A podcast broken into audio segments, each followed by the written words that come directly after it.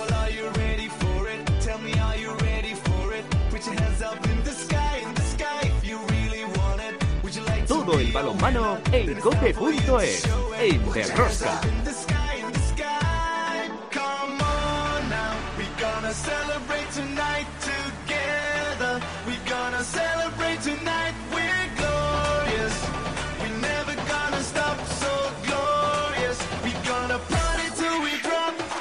Hola, hola, ya estamos aquí otra semana más con todos vosotros. ¿Qué tal estáis todos, amantes del balonmano, seguidores de Rosca? Andamos ya por la decimoctava jornada de la Liga Sobal y parece que algunas cosas están cambiando tanto por arriba como por abajo. En la parte alta, lucha cerrada entre Vidasoa, Granoller, Balonmano Logroño y Cangas. Por abajo, a muerte por eludir descenso y promoción hasta ocho equipos.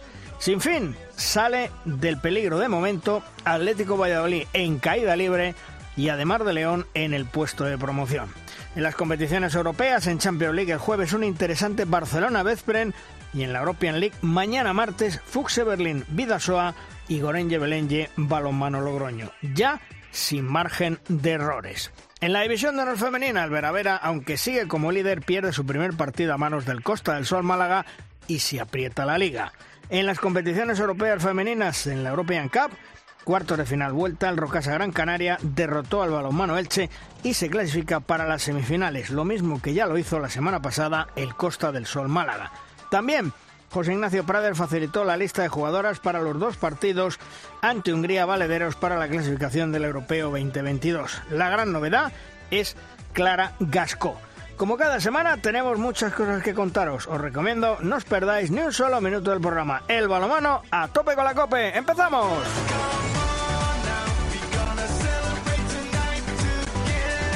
En el control de sonido Álvaro Español, en la producción del programa Belén Díaz de Arce, al frente de toda esta maravillosa y generosa familia apasionados del mundo del balonmano, Luis Malvar.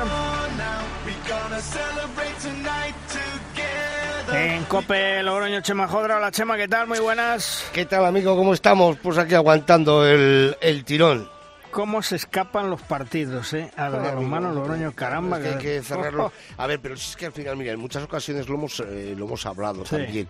Eh, no es lo mismo eh, venir de jugar competición europea y no es lo mismo competición europea, eh, pues, eh, pues yo qué sé, para Vidasoa y Logroño que para el Barça. Eh, y, o para, para Granollers o el que quieras, ¿no?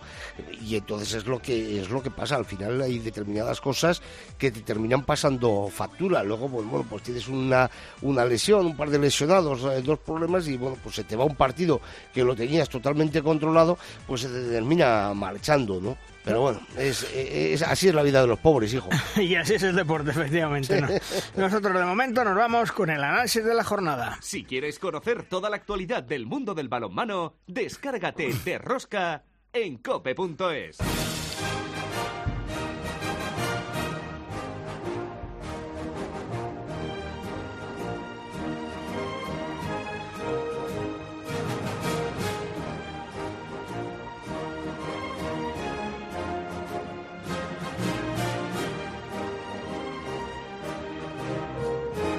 En nuestra primera tertulia, la tertulia que como ya sabéis denominamos Los Magníficos, hoy con dos grandes técnicos, dos grandes entrenadores. Eh, Víctor García Pillo. Hola Víctor, ¿qué tal? Muy buenas. Hola, buenos días a todos. Y también Tony García. Hola Tony. Hola, buenos días. Bueno, Pillo, eh, el Cangas sorprendentemente, primer partido que pierde, creo recordar, desde el mes de noviembre. ¿Quién nos lo iba a decir, eh? Pues sí, la verdad es que lleva una temporada fantástica, ¿no? Mm, con muy buena conexión con la grada. La verdad es que cada partido en, en Ogatañal es un auténtico espectáculo. Y bueno, este, esta jornada se encontró con un Cuenca que es un equipo correoso, di- duro, difícil, eh, partido emocionante, pero al final eh, unas veces cae de su lado el resultado y otras, en este caso, pues cayó del lado de Cuenca, que realmente hizo unos últimos minutos de partido fantásticos, ¿no? Pero creo que en esto eh, no empaña para nada la fantástica temporada, ya clasificado para, para la Copa del Rey, en fin, más o menos holgado en, la liga y muy bien, muy bien el Cangas realmente este año.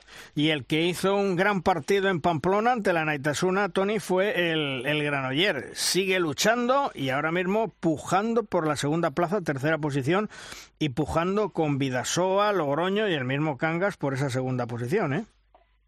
Ah, como tú dices, partido extraordinario, ah, increíble. Eh, Granollers ya hizo un partido la semana pasada contra Benidorm muy completo, muy serio, después de, ese pequeño parón que tuvieron y por suspender eh, la jornada. Y la verdad es que contra Naitasuna a nivel defensivo fue un equipo que que entorpeció el gran juego que hace a Naitasuna, porque Naitasuna, recordemos, eh, hace un juego colectivo extraordinario, siempre jugando a dar el pase mejor al compañero, eso que decimos de ese pase de más, Araitasuna lo hace a la, a la perfección, con un juego colectivo muy bien estructurado, eh, con capacidad de lanzamiento en la primera línea, pero es que la defensa de Granollers, eh, esas defensas pares, esas defensas impares, esas salidas a, a entorpecer la circulación, eso crea molestia, eso crea dificultad al equipo contrario. Y luego Granollers en ataque tiene dos torpedos, que son Antonio García y Chema. Eh, que cuando no hay nada, ellos sacan, sacan el cañón y, y meten gol de, de, de, donde no hay, ¿no? Y luego la dirección extraordinaria, que para mí fue una de las claves de, de Paul Valera. Eh, creo que metió seis goles, pero ya no fue los seis goles que pudo, que pudo hacer, sino la capacidad de dirección que tiene del juego, conectando con Salinas, haciendo que la pelota vaya hacia los extremos. Vamos, yo vi un Granollers eh, extraordinario uh, para, para discutir muy seriamente la segunda plaza de la, de la liga y por ponerle un pero, ¿vale? Eh, es el balance defensivo o el repliegue, pero no porque no bajen a defender, sino porque eh, Antonio Rama tiene que hacer dos cambios eh, en, en, la defensa central, ¿no? De, tiene que cambiar a Migó y a, y a Uri Rey y eso le puede le crea a, veces desajustes en el en el balance defensivo. Pero vamos yo veo a un Granollers bastante compacto y bastante entero. El que parece que empieza a respirar un poco pillo es el Sinfín que ganó yo diría que contra pronóstico al balonmano Logroño aunque ahora hablaba con Chema y decía es que las competiciones europeas pasan factura eh Sí, no cabe duda que eso está claro, ¿no? Un, para jugar a Europa y, Liga Sobal eh, eh, tienes que tener una plantilla muy profunda de muchos efectivos porque eh, la temporada es larga, hay lesiones, hay problemas, jugar miércoles, sábado, y eso puede provocar que, que abandones un poquito quizá la competición eh, casera de la Liga Sobal.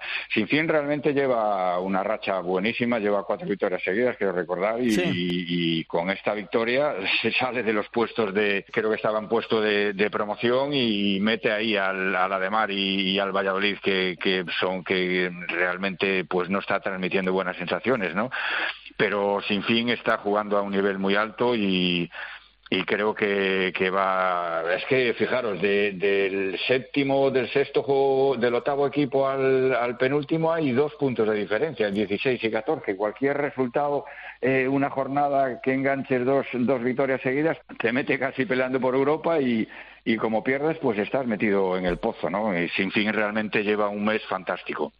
Eh, Tony, mmm, hablaba Pillo del Atlético Valladolid. Mmm, mala pinta tiene, ¿eh? ¿eh? Cada vez se le ve un poquito más hundido y lo que decía Pillo, las sensaciones no son buenas. Bueno, esta semana le tocó jugar contra un equipo que Huesca que venía que venía de estar parado.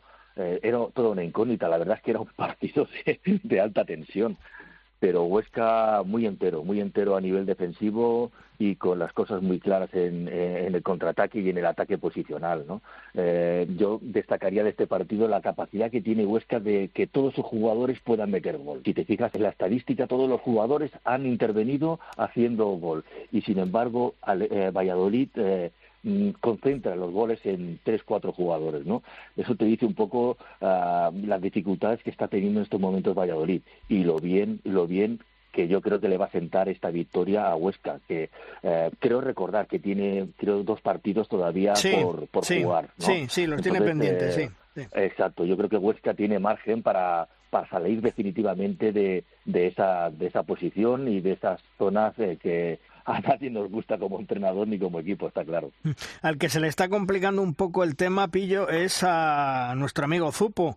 Perder ante el Antequera y además eh, el último clasificado y además 34-25, mmm, ojito con, con esa luz roja que se puede encender, ¿eh? Sí, eh, lo que hablábamos antes, ¿no? Que Nava y Valladolid no es que pierdas un partido que puedes perderlo, pero, pero fíjate, Nava perdió de nueve en, en Antequera y, y Valladolid perdió de siete en, en Huesca, ¿no? Con, con, pocas opciones de competir, ¿no? Nava está muy lastrado por la baja de Prokov en el, en el europeo y era un equipo que sobre todo a nivel de, de soluciones de ataque y de y de referente del, del equipo eh, eh, era Prokov y, esa baja le ha, le ha, dejado muy tocado, ¿no? Tiene que andarse como porque tiene 16 puntos, aún no está, está puntuando todos los de abajo, porque ojo, Torre la Vega también, que, que está haciendo una segunda mm, parte fantástica de la competición y Nava tiene que andarse con ojo porque no es solo perder, sino cómo pierde, al igual que Valladolid, que las sensaciones realmente no son buenas, ¿no?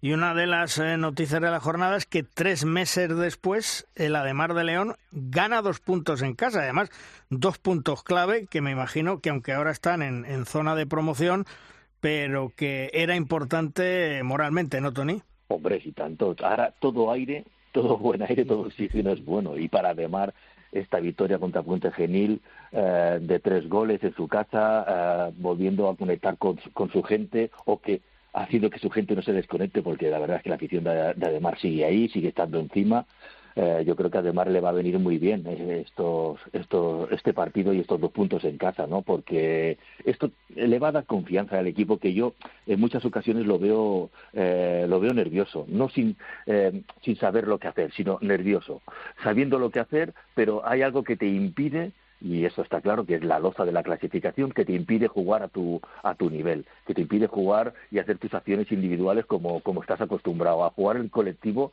que te pide tu entrenador. Esta situación en la en la zona baja es muy fastidiada, lo hemos comentado en, en alguna otra ocasión. Sí. Eh, un equipo se transforma solo por el hecho de estar ahí abajo en la en la en la, en la tabla, o sea, con un buenos mimbres como tiene eh, con la dificultad que ya hemos hablado también de la cantidad de jugadores de un sitio y de otro, que eso yo creo que es eh, realizar un puzzle eh, de, de 5.000 piezas, pero, pero tienen buenos jugadores y, y el hecho de, estarse ahí, de estar ahí abajo aún les crea más, más ansiedad y, y bueno, esa, esa dificultad para sacar los, los partidos, ¿no? Pero además esto es oxígeno, pero del bueno. Eh, Pillo, cuando vemos en la clasificación decimocuarto en puesto de promoción a Demar, decimoquinto en puesto de descenso directo Atlético Valladolid, ¿qué podemos, qué, ¿qué podemos pensar? ¿Qué piensa uno? ¿Quién los ha visto y quién lo ve? Dos históricos, ¿eh? Bueno, dos históricos que efectivamente no están acostumbrados a pelear por, por esas zonas eh, de fango y, de barro, pero hay que adaptarse y, y como decía Tony, el, la psicología y el estar fuerte mentalmente para pelear en estas situaciones es muy, muy importante, ¿no? Yo insisto, León, eh, fíjate que si León le hubiera ganado a Sinfín estaría ahora ya casi en mitad de tabla en el partido que perdió la, la jornada pasada, ¿no? Pero Valladolid sí que quizás está transmitiendo menos capacidad de, de reacción, ¿no? Eh, lo cierto es que la lucha, la lucha va a ser fratricida en esa, en esa zona. Tú fíjate que esta semana entra ahí un Nava sin fin, sí. un Valladolid venidor, o sea, hay partidos, ya empieza a ser eh, partidos dramáticos, definitivos, y bueno, eh, no es normal ver a estos dos históricos en, en zonas bajas, pero eh, la competición es la que es, los presupuestos son los que son, y la configuración de plantillas es la que es la que es, y por tanto, lo de Ademán un poquito, pero Valladolid yo eh, esperaba que estuviera un poco peleando ahí en zona media-baja de la, de, la, de la tabla. Eh, Tony, mmm, Barça 31, Vidasoa 28, un Vidasoa con bajas, un Vidasoa con gente de la cantera. Le plantó cara. Mmm, ¿Es fortaleza del Vidasoa y de lo que viene detrás o debilidad del Barcelona que gane tan justito? Bueno, yo por poner, eh, por ensalzar un poquito el balonmano, yo creo que fue fortaleza del Vidasoa. A mí Vidasoa eh, me está gustando muchísimo cómo, cómo juega y ante la dificultad que tenía una baja como la de la de Salinas que bueno que no es importante es lo siguiente eh, sigue jugando con su esquema sigue jugando con esa con ese juego fluido con esos cruces largos con esas penetraciones entre uno y dos llegando los balones a los extremos. Uh, Caudi tuvo que jugar de lateral derecho eh, hizo lo hizo extraordinariamente bien al límite de sus de sus posibilidades, pero eh, Vidasoa pudo jugar su juego de, de, de, continuidad, dando otra vez, como decimos, ese pase de más que vaya, que perdona, que Irún es un es un experto y para mí estuvo hasta el final del partido. En los últimos cuatro minutos todavía podía tener alguna opción de, de, de, mm, poner en problemas al Barça, ¿no? Y el Barça bien es cierto que, que bueno, que viene de, partidos de Copa de Europa y también a ellos les dificulta porque solo tuvieron un entrenamiento más el eh, más para luego jugar el partido contra contra Irún, que no se excusa, y luego también esta semana tienen un partido súper importante eh, contra Vespres, ¿no? Hmm. Eh, hay que que dosificar a los jugadores, que también vienen de un europeo durísimo, que eso ya lo sabemos, pero yo no desmerecería la, actuación de, Irún porque Barça estuviera ah, con menos eh, con menos fortalezas que otras veces. Yo creo que, Irún plantó muy bien sus, sus, armas en la pista y plantó muy bien eh, eh, planteó muy bien el partido. Te leía, pillo un tuit donde decías que qué pena la poca gente en las gradas en un todo Barcelona-Vidasoa. Es que eso, eso es, es muy triste, digo yo. ¿eh? Sí, es un lastre importante. Es, era el primer clasificado contra el segundo clasificado de la Liga Sobal. Bien es cierto que el horario no era el, idóneo, pero yo que viví otra época en que daba igual el horario y daba igual todo, un Barça Portland, un Barça Ciudad Real, un Barça Atlético de Madrid, un Barça Calpisa incluso, hmm. eran partidos que, que se metían 5.000 personas, jugaras a la hora que jugaras y jugaras cuando jugaras, ¿no? Pero bueno, es así, realmente es, eh, como me contestaba el buen tuitero, pues es la realidad que hay y hay que asumirla, ¿no? Mm, el Barça, pues está claro que la competición liguera la, la, utiliza, no por, no por, no hay que culpabilizarlo de esto, ¿no? Hmm. Pero como casi preparación de la, de la competición europea y entonces no llama a estos partidos, ¿no? Y realmente un primero contra segundo de Asobal en otra época, que era la nostalgia que yo manifestaba en esa, en esa frase, ¿no? Hubiera sido una fiesta de, de 5.000 personas allí apretando, ¿no? Porque, Tony, eh, si a todo esto le sumamos la marcha año tras año de nuestros jugadores a la Liga Francesa y a otras ligas, eh, la Liga Sobal cada año se debilita, ¿eh? Pues sí, realmente este es, este es un problema. La, Ah, hay gente que piensa que esto es eh, crecimiento, que esto es eh, que evidentemente los jugadores van a evolucionar, los jugadores van a ser mejores porque van a estar en competiciones pues mucho más competitivas, valga la redundancia, pero yo creo que mm, nos perjudica, nos perjudica en nuestra liga y los jugadores van a jugar y van a estar mm, mejor valorados en, en, otras ligas, ¿no? Como la francesa. Ahora eh, veo que Castro, que el otro día hizo 11 goles, si no me equivoco, eh, también marcha a, la liga a la liga francesa. Chapó por este chaval, chapó porque lo conozco de base de la, de la base del Barça y para mí es un central increíble, es un central muy directo, pero que es un jugador que, que tiene que tiene muchas posibilidades de crecimiento bueno, pues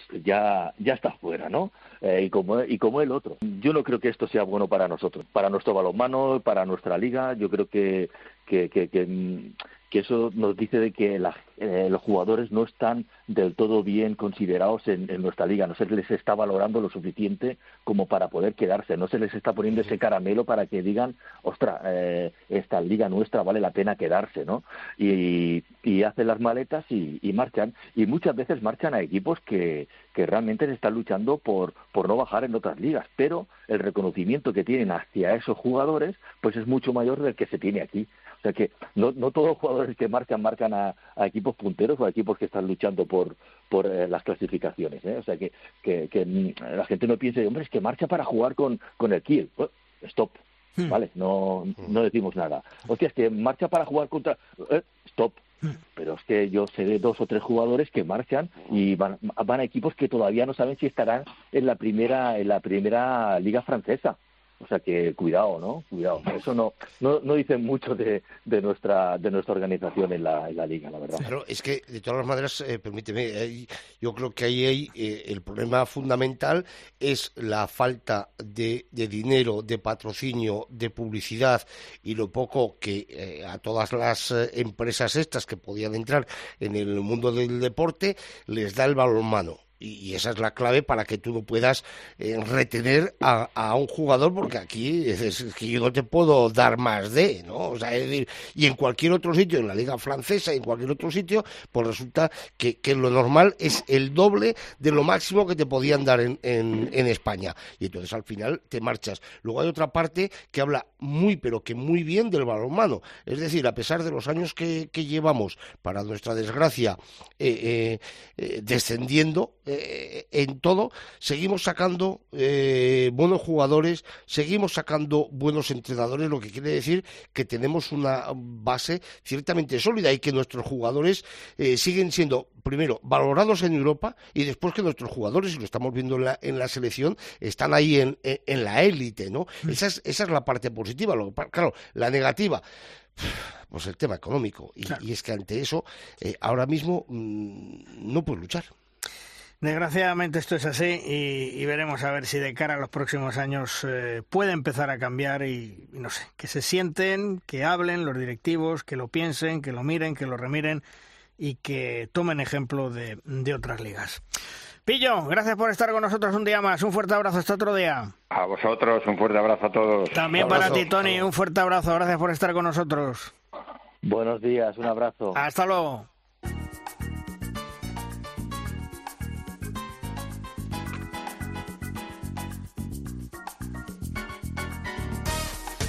En Derrosca es el momento de nuestra firma invitada. Hoy la firma nos viene de la mano de nuestro gran Iñaki de Mújica, buen amigo, veterano compañero de Onda Vasca y especialista de balonmano. ¿Sobre qué nos hablará hoy Iñaki?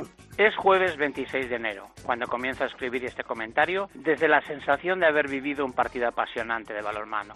Suecia y Noruega se jugaban el pase a semifinales, cada equipo con sus virtudes, sus estrellas rutilantes, las estrategias y la capacidad de gestionar cansancio, además de las ausencias de los afectados por el virus y las emociones del momento. El encuentro llevaba una tendencia favorable a los noruegos, con diferencias sustanciales que para nada hacían presagiar un final tan emocionante y decisivo. De la tranquilidad a la catarsis, de la calma al desencanto de quienes contaban con un triunfo que se les fue de las manos. Hablamos muchas veces de los jóvenes. Con mucha facilidad nos referimos a la falta de tensión, a la ausencia de compromiso y al escaso valor competitivo. Preferimos un veterano de guerra que un exultante jugador dispuesto a la conquista. Suecia se encargó de desmontar el argumento. El seleccionador Glenn Solberg, en pleno momento de esa efervescencia, solicitó un tiempo muerto. No dijo nada. El que hablaba era Jim Guthrie,son el MVP del europeo. Liderazgo y convicción todo al mismo tiempo, tratando de contagiar a sus compañeros la pasión del Brave Hill que lleva dentro, un resiliente en toda regla. Los suecos abrumaban y los noruegos evaporaban hasta que en el último minuto los colegiados daneses decretaron un penalti en contra de quienes dilapidaron la ventaja. Del combinado amarillo forman parte muchos jugadores expertos y curtidos, pero la decisión del entrenador fue otra. Walter.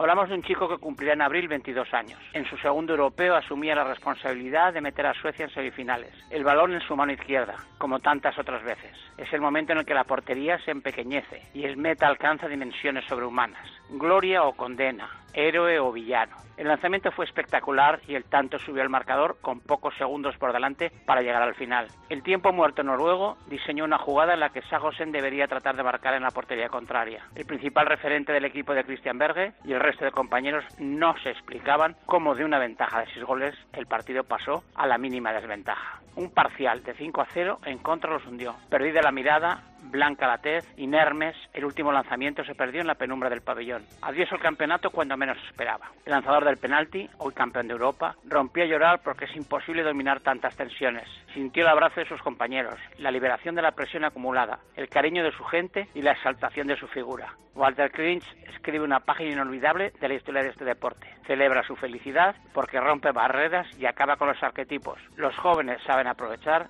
las oportunidades, si se las conceden.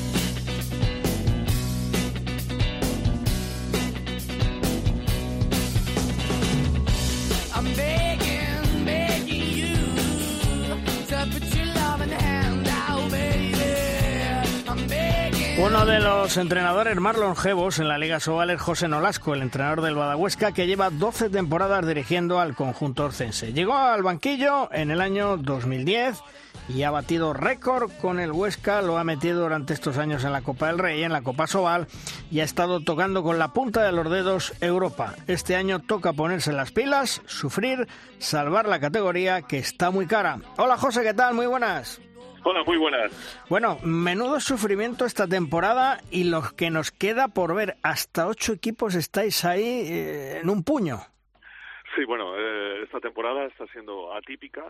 Mira que llevo ya años aquí en esta competición. Eh, todos los equipos estamos muy muy juntos. Eh, ganas tres partidos y te pones arriba. Eh, pierdes dos y estás eh, luchando por el por el descenso. Bueno, eso lo hace atractiva. Yo creo que aquellos que, que están siguiéndola eh, saben que cualquier equipo ahora en estos momentos, da lo mismo que equipo sea, hasta incluso el Barça, ¿no? El Barça de este año, bueno, pues el resultado de Vidasoa, con todas las bajas que llevaba, ¿no? Pues también ha conseguido un resultado ajustado. Pero eh, todos los equipos pueden perder en muchas canchas y eso, bueno, pues hace que la liga sea, sea atractiva y, y tengas que esforzarte al máximo en cada partido.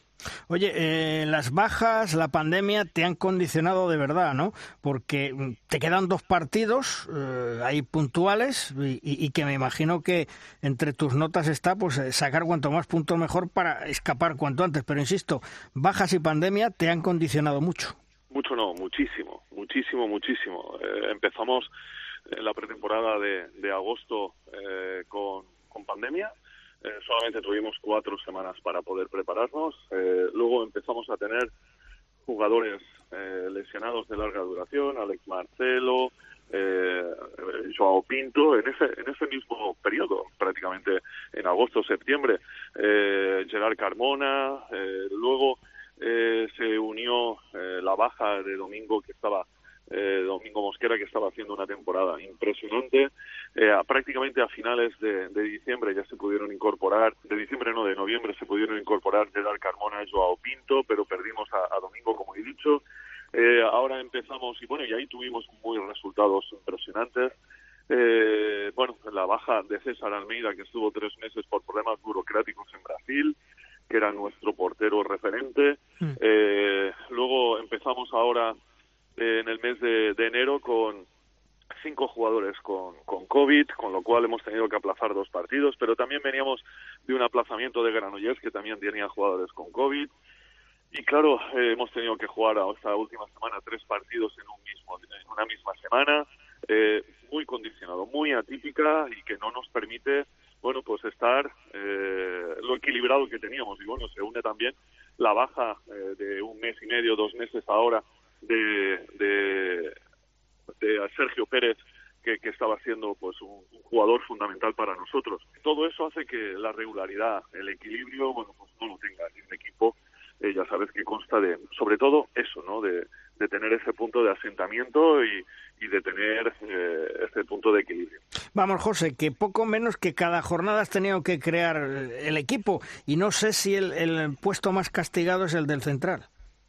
Sí, sí, bueno, eh, estamos estamos siendo castigados por muchos sitios. Empezamos por los es- laterales y extremos zurdos, donde nada más que teníamos teníamos cinco, contando hasta incluso los de los de la cantera, cinco jugadores en, dinámica del primer equipo, y de esos cinco cayeron cuatro. Solamente me quedé con Rudos Rapa, que ha hecho un temporadón o está haciendo un temporadón impresionante. Y de esos, eh, de esos cuatro, pues hemos ido recuperando a jugadores y ahora ha pasado al central. Y el central es el que más estamos sufriendo ahora también. Es decir, que, que si no hay una y otra, pero y como tú dices, bueno, pues es que llegamos el otro día para, para más mayores colmos, ¿no? Llegamos el miércoles de, de Cangas a las 10 y hacemos el entrenamiento por la tarde de recuperación y dos jugadores tan importantes como Joao Pinto y Iván Montoya tienen un esguince eh, ellos solos, ¿no? De producto supongo que del cansancio y jugamos contra Vidasoa en cuadro. Pero bueno, de, de todas formas, esta es nuestra realidad y cuanto antes seamos capaces de, de, de saber que es nuestra realidad, bueno, pues antes podremos superarla. Oye, y los jugadores esta temporada, mm, con todos los problemas físicos que han tenido de coronavirus, mentalmente cómo están? Porque eso es importante. Mentalmente están muy fuertes y para para poder eh, poder conseguir objetivos de y, un objetivo tan simple como ganar el siguiente partido tienen que estar muy bien eh, a nivel de cabeza y a nivel de grupo. Para mí lo más importante es que el grupo esté bien y sobre todo que sepan cada uno lo que tiene que hacer en cada momento. Eh, cada cada cada cosita pequeña que, que, que, que tú entrenas que tú recomiendas que tú haces es muy influyente a lo largo de un partido. Y si tú estás muy bien de cabeza, eh, eh, es, es, es, más fácil el poder llegar a conseguir el éxito en ese partido, que para mí ahora es lo más importante. Eh, ya te digo, eh, vemos cada partido porque eh, es que no sabes lo que va a pasar en el siguiente y en función de eso, bueno, pues obtendrás una victoria o, o, quizá una derrota, pero que no va a, va a ser más perjudicial que, que, que, otra, ¿no? Porque a la semana siguiente a lo mejor cambia todo. Eh, llevas 12 temporadas en el banquillo del Huesca. ¿Cuál es el secreto para estar tanto tiempo, José? Bueno, pues el secreto, yo, yo no hay un secreto, no hay solo un secreto. Yo, yo creo que tengo una directiva que, que es espectacular. Eh, tengo una afición que está al mismo nivel. Y luego, eh, yo creo que, bueno, pues yo, la única forma de poder corresponder es trabajar mucho, mucho, mucho, mucho. A veces trabajando mucho, mucho, mucho, mucho no tiene resultados. A veces hay que hacerlo hasta incluso bien. Y yo lo, lo intento cada día, ¿no? El trabajar mucho. Pero ya digo que la clave es tener una directiva súper espectacular y también una afición. Ahí están eh, también mis compañeros Juan Carlos Amón en Valladolid y Chema Joder en Logroño, que me imagino que, al, que alguna pregunta le quieren hacer, ¿no? Bueno, es que yo me estaba, yo me estaba quedando, claro, estaba diciendo, cuando nos ha hecho la pregunta, y hombre, lógicamente es, eh, en líneas generales, ¿eh? es anormal que una eh, que en un deporte eh, y en España, y sobre todo en España, ¿no? Y, y, en un, y en cualquier deporte se aguanta un entrenador 12 años. No digo, digo lo aguanten, entre, entre comillas, ¿no? Entiéndemelo. Que, que está en el cargo, Entonces, vamos, ¿eh? Sí, sí, o sea, estar ahí porque al final eh, después también no solo la directiva, sino incluso en muchas ocasiones, eh, aunque lo estés haciendo bien, eh, eh pues eh, igual eh, los aficionados en un momento determinado se, se, cansan también de, pues no sé, de la misma forma de jugar, de decir, ojo, es que no cambiamos nada. Lo que quiere decir que si estás 12 años ahí, también va cambiando incluso su forma de jugar y su forma de hacer, ¿no? Hmm. Sí, bueno, esto es una continua evolución. El balonmano ha ido evolucionando y, y no te puedes quedar yo ahora me eh, miro hacia atrás y no juego ni de casualidad de la misma forma que juego ahora, pero ni de casualidad. Entonces, eh, tú también tienes que ir evolucionando y progresando. Tan pronto te quedes, eh, a, hay otras formas de juego que te pasan por arriba, mucho más atractivas, etcétera. Y, y, y yo, bueno, pues dentro de mis posibilidades, bueno, pues intento, eh, pues eso, adaptarme a, a lo que es el balonmano actual sobre todo también porque lo, el juego lo va requiriendo, ¿no? Porque todos empezamos a, hacer cosas distintas y bueno, pues eh, nosotros tenemos que ir adaptándonos y vamos colocando soluciones y proponiendo soluciones, ¿no? Y eso es lo que hace que, que también el espectador, bueno, pues eh, vea cómo su equipo, aquellos que han estado desde el inicio, desde ese 2010 hasta ahora, pues vea que ha evolucionado en todo. Y eso, bueno, pues hace que, que lo que miro menos vean es el, el entrenador, ¿no? Sino eh, cómo lo hacen los jugadores.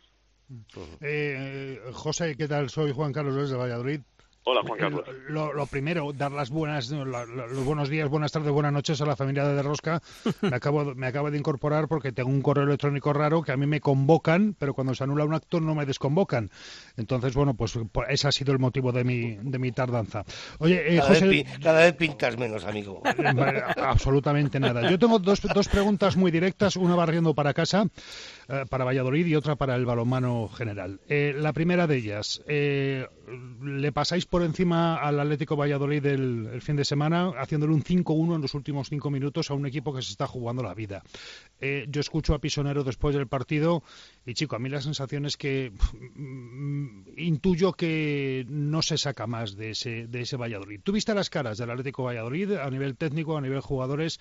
¿Qué, qué, qué viste cuando tuviste que despedirte de David Pisonero y de los jugadores del Atlético Valladolid? ¿Viste un equipo rendido que se va a dejar ir y que ve que la solución es muy complicada para la situación en la que se ha metido, José? Yo creo que no. Yo creo que estamos al inicio de, esta segunda vuelta. Estamos todos muy ajustados. Eh, han hecho la incorporación, por ejemplo, de Tarcisio. Para mí es muy interesante y hay que dejar que el chico vaya cogiendo un poquito de, de ritmo eh, y de, sobre todo de, de, asentamiento en esta liga que, que no es ni por casualidad se parece a la brasileña, ¿no? Eh, eh, yo veo un equipo con mucha calidad. Eh, tienen jugadores eh, como Serrano, ves que eh, como Miguel, como como Artur Patrianova, como Borja, es que, y voy a decir, una portería correcta y que, bueno, que, tienen unos altos porcentajes eh, de, paradas en, muchos partidos.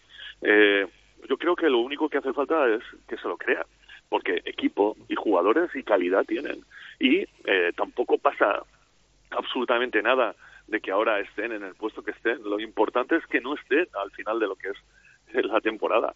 Eh, ahora lo que tienen que tener es eh, ese punto de tranquilidad que, que les da eh, el trabajar o el saber que están trabajando bien. Y, luego, al final, nuestras cabecitas, yo siempre digo que, que lo más importante de, de, nuestro deporte o, o, del deporte es las cabezas. Si tenemos cabezas y somos capaces de, motivarlas y, y, que ellos sean capaces de, tirar hacia adelante, bueno, pues se es capaz de salir de muchas situaciones mm. y Valladolid puede salir perfectamente, tiene equipo suficiente como para poder salir. Ya te digo, el resultado, como dijo David, era es algo eh, abultado, pero nos costó muchísimo el poder superarles. Costó, nos costó mucho, mucho, mucho. Vi un equipo muy entero y, bien construido. Y lo que sí que es cierto es que eh, en ciertos momentos, bueno, pues les falta ese punto de, de, querer y, saber eh, jugar determinadas situaciones. Pero pero eh, no lo vi un equipo derrotado en absoluto.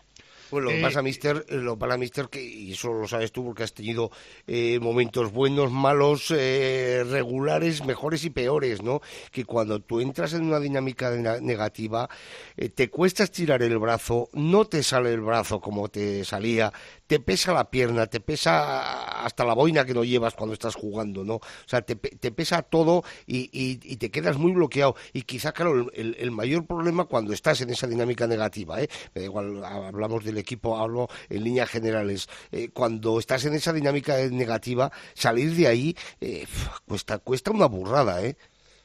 Sí, cuesta, cuesta lo que sean capaces de resetear las cabecitas, que para mí eso es lo más importante. Eh, tan pronto reseteas y empiezas a creértelo y decir, yo no tengo miedo, sí, ¿qué va a pasar? ¿Que, voy a fallar? Pues, pues, pues, ya estoy tranquilo con eso. Pues voy a tirar a, ver si la meto y, si la metes, oye, pues he cogido confianza y, y ya está, y hacerte propuestas a nivel personal de no voy a intentar cometer dos errores seguidos, que siempre haya uno en acierto y luchar contra eso. Eh, eh, herramientas para poder salir de ahí hay muchas y lo que hace falta bueno pues es es que eh, se tomen no se tomen. Mm. y ya digo eh, el que ahora en estos momentos estemos hablando de que Valladolid etcétera pues está ahí en una zona complicada pues igual que estamos nosotros estamos a dos tres puntos que de eso tampoco es nada si es que esto es, va a ser muy largo y, va a ser muy difícil. Y José, eh, la otra cosa que te quería, bueno, más que preguntar, pedir tu opinión sobre, sobre un, detalle. Yo ayer en redes sociales eh, interactué con unas declaraciones de Francisco Blázquez, el presidente de la Federación, en las que venía a decir algo así como mi objetivo eh, es dar visibilidad al balonmano. Y yo contesté que eso no era un objetivo, que era una de sus obligaciones, dar más visibilidad al balonmano. Porque tú llevas 12 años en Huesca pero llevas muchos años más entrenando. Eh, el balonmano ha pasado a ser un deporte casi clandestino para la gran afición eh, que no tiene un deporte definido, o sea, ni el futbolero, ni el baloncestero, ni el balonmanero, o sea, esa gente que le gusta ver deporte porque sí, tiene que hurgar y mucho para ver balonmano. Sí, sobre todo yo una de las cosas que, quejo, bueno, que en un principio era una muy buena opción el tema de que pudieran, eh, bueno, pues dar los partidos por la liga, y me parece una muy buena opción, pero tan pronto empezaron a ser de cobro, yo digo, pues ya, entonces ya sí que hemos dejado de, de, ver, eh, ya no nos van a ver. ¿Qué, qué, equipo, perdón, qué aficionado, por ejemplo, del Bada Huesca va a hacer un pago por lo que sea? Es que me da lo mismo, la cantidad que sea, aunque sea un euro, es que me da lo mismo. Si no saben si su equipo lo van a retransmitir o lo va a poder ver partidos a lo largo de un mes, que digo, es que eh, eso hace que, que estemos tirándonos palos eh, o dándonos palos entre nosotros. Tenemos que empezar ya a poner eh, o a sentarnos y, eh, y a hacer acciones donde se potencie al máximo nuestro deporte. Porque tenemos, a mi modo de ver, un producto bueno. Tenemos, y vosotros lo sabéis, habéis estado haciendo, y, y, os felicito por ello, todo el seguimiento del europeo y, el producto que tenemos es bueno. Eh, a ver a ver ese producto eh, te engancha es dinámico es fuerza es al final que el espectador quiere es ver eh, cosas que ellos no pueden ser capaces de hacer o que sí que serían capaces de hacer y a máxima intensidad. Bueno pues eso lo tenemos y lo que necesitamos es apuestas firmes para que se vea y que genere eh, el espectáculo alrededor de eh, ese deporte, previo y después.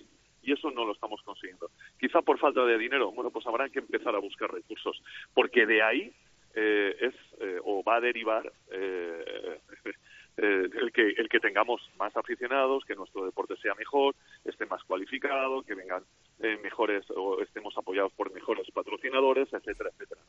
Y, y, eso es fundamental. Eso tenía que ser la, la, una de las primeras reivindicaciones que debemos hacerles todos a todos a nuestros presidentes de ya sea de clubes como de federaciones como de lo que sea no porque es fundamental además en la sociedad en la que vivimos que es la de ver no Sí, si a eso le sumamos, eh, José, yo creo la desbandada de jugadores al extranjero, un año sí y otro también, mm, creo que eso es demoledor para, para el prestigio de la Liga Sobal, porque fíjate, hablando con, eh, con intermediarios, y si tú lo conoces también perfectamente, te dicen que jugadores extranjeros de élite que no quieren venir a la Liga Sobal, y, y eso nos perjudica mucho. Si a eso le sumamos lo que estamos hablando de la poca visibilidad, mm, apaga y vámonos. Efectivamente. Bueno, ahora ya empezamos a hacer a ser exportadores de, de jugadores eh, con 21, 22 años, que lo que tienen que hacer es eh, estar formándose hasta los 23, 24 años. Eh, y luego ya se irán a otras ligas o a otros equipos donde haya más dinero.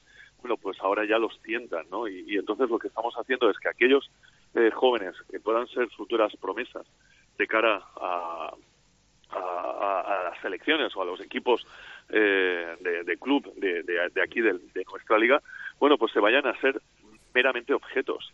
Objetos porque no los van a cuidar como los cuidamos nosotros. No los van a enseñar a jugar a balonmano como enseña el entrenador de, balonmano español. Y yo seguramente, no, seguramente no, ya lo digo, soy el peor de lo que hay en la Liga Sobal. Pero eh, es que es que necesitamos retener a nuestros jugadores porque en breve eh, diremos no es que se han marchado a jugar y hacerlo mejor en otras ligas más potentes no es que cada vez están yéndose más jóvenes y están eh, y van eh, entre comillas a, estropear su formación y entonces tendremos jugadores con con un plan técnico de, de esas ligas que ya sabemos que, que, que nosotros con mucho menos somos capaces de ganarle. Y, es que, es que además José no pide nada raro. ¿eh? eh Nolasco lo que pide es eh, una puesta en común de ideas, una especie de tormenta de ideas del mundo del balonmano, donde estén jugadores, donde estén técnicos, donde estén directivos, donde estén federativos, a nivel autonómico, nacional.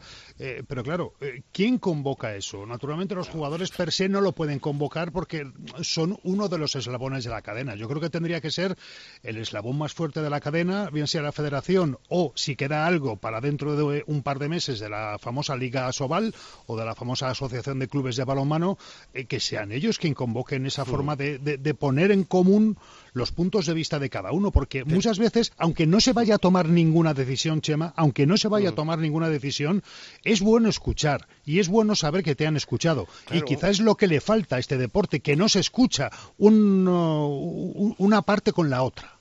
Sí, pero es que después, fíjate, eh, Juan Carlos, tú decías ayer lo del, lo del tuit, ¿no? De, lo, de la visualización y, tal del presidente. Por cierto, tu amigo haciendo amigos echándole una mano al bar, ¿no? No, no, no, no, pero yo no, no, yo no falté, no, no, falté respeto a nadie, simplemente me chocó que, te lo digo tildara, que tildara como objetivo una obligación. Pero claro, mira, antes hablábamos en la primera en la primera tertulia, eh, eh, yo yo comentaba, claro, darle visualización para atraer, yo decía que claro que se nos están, se nos han ido los sponsors, se nos ha sido la publicidad importante, aquí no puedes pagar ah, eh, lo que se está pagando, o sea, lo máximo que puede eh, pagar, yo que sé, eh, Vidasoa, Logroño, Huesca, vamos a, vamos a ser, perdona que te corte, vamos a ser consecuentes porque te voy a tirar el argumento por el suelo. Cuando el producto se vende bien, cuando el producto es atractivo y se hace una campaña de imagen adecuada, al final te pasa como en el chándal de la selección española, que no cabía un puñetero patrocinador. No había más tela para patrocinadores. Vale, pero que, pero que hay que darle visualización. Y, y ahora, ¿cómo lo visualizas? ¿Dónde, ¿Dónde carajo salimos? ¿Dónde está el, dónde está el balonmano? ¿Dónde se ve el balonmano? Si más, como he comentado mil veces, si más que pagar un euro, tres o, o cinco de la liga, es que no sabes eh, cuántos partidos van a dar eh, de tu equipo. Que es una aplicación eh, difícil, que no es una aplicación cómoda. Que, No. A ver, que puede ser una aplicación cómoda para, para un chaval joven, pero, pero para alguien ya eh, con cierta edad que, que vamos justitos, pues, Sí. pues no, es, no es una aplicación, y, no es una te hace, aplicación y que cómoda. te hace tener un tipo de televisión que afortunadamente cada vez el receptor es más ah, moderno, pero hay gente con televisores de 5, 6, 7 años que no tienen acceso a ese tipo de aplicación y tienen que hacerlo pues por vía Chromecast o por vía cable eh, HDMI. Y Claro, saca el gente- ordenador, gente- saca el cable, saca, Claro. saca el no sé qué. Que Sí, a la además, a mí yo tengo una ducha- televisión de tres años y de hace tres años y no puedo poner footers en, en la, en la televisión. Lo tengo que poner a través de un ordenador porque resulta que, que las de hace tres años eh, no se pueden instalar esa, esa, esa aplicación, ¿no? Mm. ¿Entiendes? O sea, es decir, que, que, que no, no te lo ponen eh, nada de fácil y Pero entonces ahora insisto, lo primero que teníamos que hacer es darle, darle vida a esto, ¿no? Y ojo, diciendo el gran trabajo que están haciendo los entrenadores, el gran trabajo que están haciendo los clubes, que siguen sacando eh, jugadores y siguen sacando tre- entrenadores, aunque para nuestra desgracia eh, se marchen ya con, con 21, 22 años y se marchen, y que está ahí la selección eh, eh, en, lo, en lo alto de la pirámide, ¿no? En la parte eh, más alta de, de esa pirámide. Y Pero eso, lógicamente, es la parte positiva, ¿no? Pero los, cha- los chavales cuando son pequeños en edad escolar, ¿a, a qué deportes se apuntan? ¿Al que conocen? ¿Al que ven? ¿Ven baloncesto? Se apuntan a baloncesto. ¿Ven fútbol? Porque están saturados de fútbol. Terminan jugando al fútbol. Ahora hay alguno más que se apunta a las escuelas de, de tenis porque Nadal, Alcaraz, están haciendo ese, ese tipo de labor y porque hay televisiones que se vuelcan ¿no? con dar ese acontecimiento porque saben que es rédito seguro. Pero, ¿cuándo el balonmano se va a convertir en un producto atractivo para los medios audiovisuales?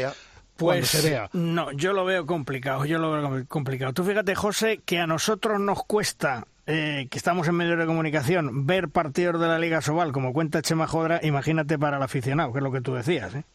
Sí, no, yo, yo estoy pensando en algo más. Yo estoy pensando, en- no sé si os acordáis, que cuando ganamos el primer mundial, que estuvimos diciendo durante mucho tiempo es que habíamos perdido esa, o, eh, habíamos perdido la oportunidad de que se Hmm. nos diera y le sacamos rendimiento. Es que llevamos otro mundial, es que llevamos europeos, es que llevamos, es que llevamos, es que llevamos, es que llevamos. ¿no? Estamos perdiendo muchas oportunidades. Sí. Y eso no es posible. Es que esto es como, como también dicen muchas veces por ahí, ¿no? Si Estados Unidos tuviera la historia que tiene España, eh, estaría haciendo películas de todo. Bueno, pues eh, eso nos pasa a nosotros, que no somos capaces de rentabilizar absolutamente nada de lo que tenemos y tenemos muchas cosas buenas. Y yo creo que eso va en detrimento de muchos gente. Al final lo que harán serán los directivos, pues cansarse. Sin directivos no somos nada. Los entrenadores y los jugadores marcharse a otros sitios. Y al final nos quedaremos aquí, pues eso, eh, empezaremos a, a- a hacer un desierto, ¿no? Y entonces no, no, no valdrá la pena ni que nos visualicen ni nada de nada de nada, ¿no? Eh, Yo tenemos, solamente- tenemos que poner herramientas y, y herramientas ya. Déjame, déjame, Luis, que haga un apunte, Sí. 30 segundos, que Sí. os, os- os voy a hacer un, un- os voy a poner un ejemplo, os, os va a explotar la cabeza a los tres. Vamos a ver, eh, instalaciones municipales al aire libre que hay en todas las ciudades de España, con sus canastitas, sus porterías, siempre ves partidito de 3 contra 3 de básquet, ves un partidillo de fútbol sala. ¿Alguien ha visto un partido de balonmano espontáneo montado por chavales del barrio en la pista de futbito? No, nunca. Yo nunca. Yo no Yo sé si José la ha visto jamás.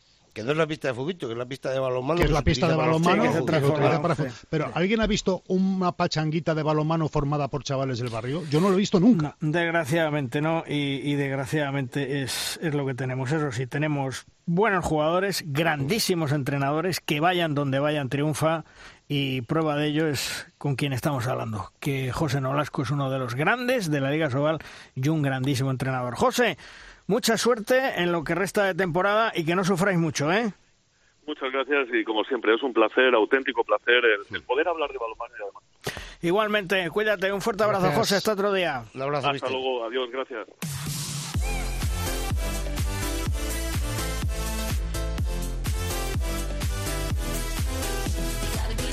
Tras dejar la selección española femenina después de los Juegos Olímpicos de Tokio, Carlos Viver decidió volcarse de pleno en el conjunto rumano del Rapid de Bucarest. Un club histórico, con jugadoras importantes, cuando llegó el Rapid era penúltimo en su campeonato y poco a poco lo ha levantado de tal forma que en la actualidad es el equipo líder de la Liga Rumana. En Bucarest nos espera Carlos Viver. Hola Carlos, ¿qué tal? Muy buenas. Hola, ¿qué tal? Buenos días. Bueno, oye, desde tu llegada al Rapid de Bucarest has crecido como la espuma de 0 a 100. Ha ido bien, ha ido bien, no me quejo. La verdad es que entramos en una situación uh, dura para el club. Estaba, estábamos en descenso con dos puntos y, y, el equipo trabajó muy bien el año pasado. Ha habido, ha habido cambio de, de jugadoras, ha habido incorporaciones nuevas, alguna española y, y incorporaciones ¿no? en, el, en el bloque y creo que mm, eso ha ayudado también al salto de, de, calidad y de resultados y, y bueno, pues lo creo, creo que en estos momentos pues estamos disfrutando de, de, la experiencia. Eso te iba a decir, porque en tu equipo mucha española, Alicia Fernández, Marta López, Ainhoa Hernández, eso te facilita las cosas, ¿no? Porque además creo que para la temporada que viene ya tenéis fichadas a Irene Espínola y a Jennifer eh, Gutiérrez, aparte de otras internacionales que se está hablando. Digo que todo eso, sobre todo mmm, las españolas, te facilitan el trabajo, supongo, ¿no? Uh, bueno, aquí lo que te, os, os, sorprendería ¿eh? que realmente eh, las eh, jugadoras rumanas, una gran mayoría de ellas entienden el español. Uh -huh. Eso ayuda mucho también para comunicarte de una manera más natural con ellas. Es mucho más rápido no tener que, que traducirlo al inglés. Eh, poquito a poquito vamos entendiendo mejor el rumano y, y puedes chapurrear alguna cosa, pero, pero claro, el poder dirigirte a las jugadoras, porque la gran mayoría de ellas o son bueno, son españolas o, o hay jugadoras que lo entienden, pues es, es mucho más, más rápido, más, más fácil para nosotros. Pero desde luego está, está ayudando a la integración, ¿no? El, el que todo sea más natural. Eh, estás eh, en una liga competitiva con grandes presupuestos y desde luego en Rumanía recalan jugadoras cotizadas. La liga es bonita, la liga es bonita.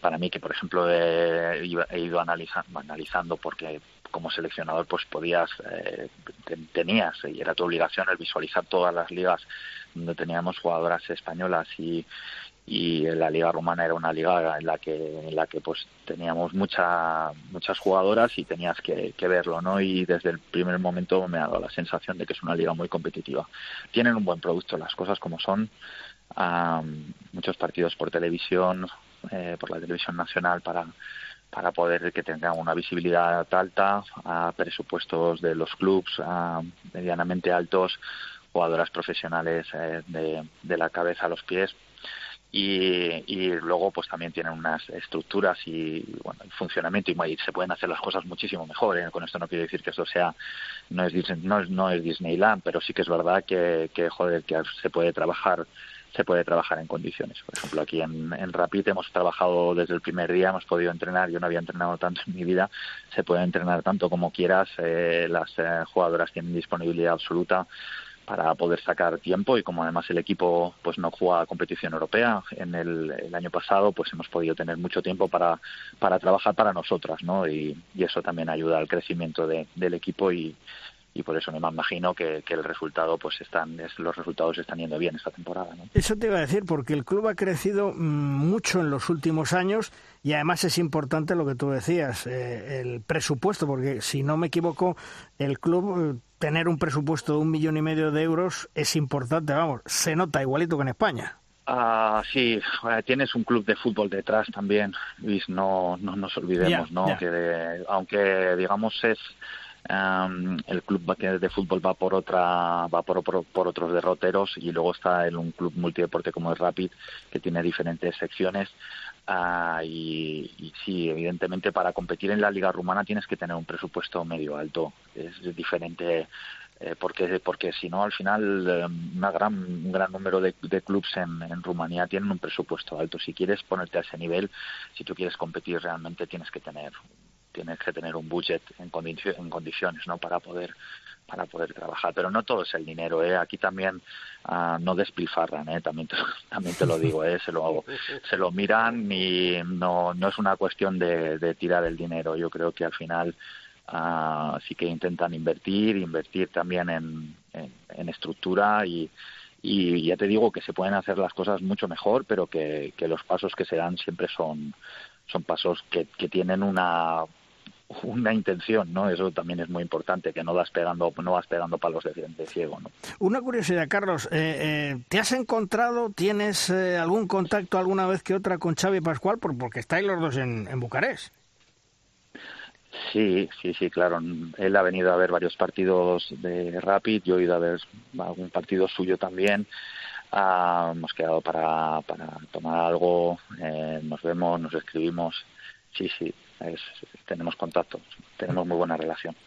Y me imagino que después de todo esto la pregunta es obvia. Estás no contento, contentísimo en Rumanía, ¿no? Sí, la experiencia a mí me está. Creo que lo que estamos viviendo aquí es algo bonito. La ciudad es acogedora para nosotros, nos están tratando bien, hemos encontrado nuestro espacio. Los principios, no te voy a engañar, no fueron fáciles porque entrar en un equipo que está en descenso Ah, joder, es duro, es duro. No ha sido, no ha sido sencillo, pero, pero poco a poco te vas, vas encontrando ese espacio y, y esa y esa gratitud también de ellos, ¿no? Por, por la apuesta, por venir en un momento duro y, y querer hacer la apuesta, ¿no? De, de, venir a intentar ayudar y, y eso yo creo que lo están valorando mucho también, ¿no? Hemos, estamos recibiendo mucho cariño por parte de, del club, de la afición y evidentemente pues cuando las cosas se acaben pues se acabarán. Dos maletas me unen a Bucarest de ropa y para y pa casa no es lo no, no hay no hace falta hacer ninguna ninguna tragedia, pero a día de hoy la verdad es que estamos disfrutando mucho de la experiencia, está siendo bonito nos están tratando muy bien.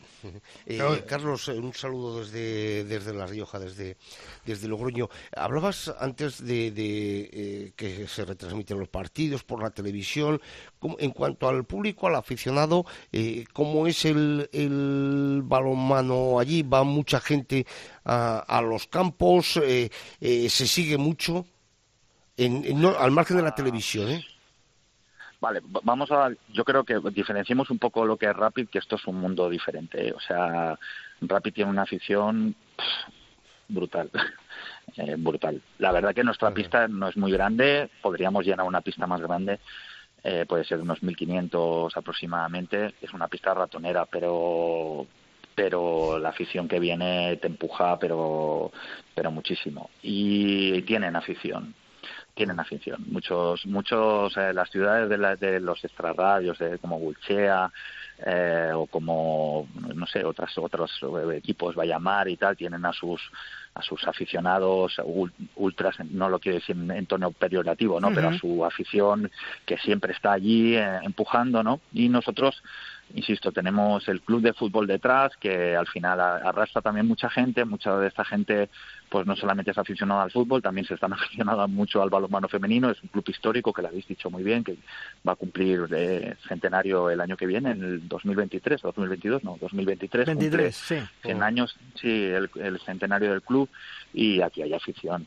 aquí hay afición, a nosotros nos han venido a ver 400, 300, 400 personas a Craiova y Craiova está más o menos a dos horas de dos horas dos horas y pico de Bucarest en coche o sea que y nos han venido a ver 400 personas eso te llevan volando vamos también te digo ¿eh? yo tengo una ruta de escape para volver a casa cuando las cosas no vayan bien ¿eh? no, no porque porque las cosas cuando van bien todo es fantástico y cuando no vayan bien pues no, no quiero hacer broma con esto pero es normal aquí se, la, la gente tienen un carácter latino, aunque es un país del este, la, el, Rumanía tiene un, un, carácter latino y, y, y empujan, empujan, empujan eh, en sentido positivo. Eso te iba a preguntar yo, eh, muy buenas desde Valladolid, que aunque sea un país eh, que orille con el, con el Mar Negro, no deja de ser un país con un carácter marcadamente latino. Eh, a nivel social, ¿cómo es la vida en Rumanía? ¿Los horarios son más o menos como aquí en la península ibérica? Eh, ¿Tienen sus horarios más adaptados a, al uso horario donde viven? ¿qué, qué, qué, haces cuando no tienes que entrenar? ¿Cómo, cómo, cómo es tu vida? Mira, llevo un año y medio aquí, todavía no he pillado muy bien el tema de los, horarios. Es diferente, es diferente. Eh, la, la, verdad es que creo que va todo un poco más pronto, eh, todo en general se mueve mucho más pronto. Si vamos al tema más deportivo, eh, nuestros entrenamientos son, son mucho más pronto que lo que entrenaríamos en, en España seguramente eh, por la mañana yo los entrenamientos son a las 10 de la mañana que más o menos es un horario normal pero por la tarde eh, nuestros entrenamientos son a las 4 de la tarde. O sea que a las eh, y media, a las 6 de la tarde, tú ya estás fuera. Normalmente en España ese horario no es un horario habitual en cuanto a entrenamientos. En cuanto a la comida, os diría que más o menos lo mismo. Ah, la gente madruga mucho, se come antes, se cena antes. A mí, por ejemplo, me sorprendió mucho en el primer viaje que hicimos que, que bueno, cuando nos comentaron para organizar los horarios del, del, viaje y de la y de la comida y de la cena, pues claro, nosotros pusimos eh, la cena creo que era a las nueve de la noche algo para nosotros normal. Saltaron sí. las alarmas, o sea, era como, hostia, pero ¿cómo vamos a cenar a las nueve de la noche? Las chicas hasta ahora están desmayadas ya, ¿no? Y tuvimos que, nos estamos empezando a acostumbrar a cenar a las siete, siete y media, no, no es habitual incluso. Yo ya en mi casa, para mí es habitual, y lo de irme a dormir, pues da igual, o sea, me voy a dormir muy pronto. También es verdad que me levanto cada mañana a las seis y media, de la mañana para trabajar, para empezar a ver, a visualizar cosas, a descargar partidos, a verlos, a, a cortar vídeos, a preparar cosas.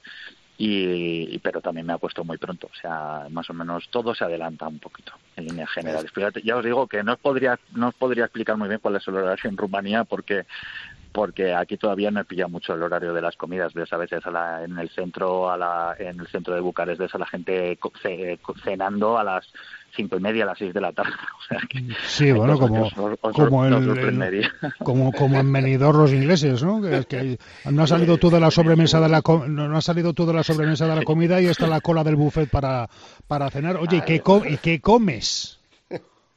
La, la comida es muy buena, ¿eh? Sí.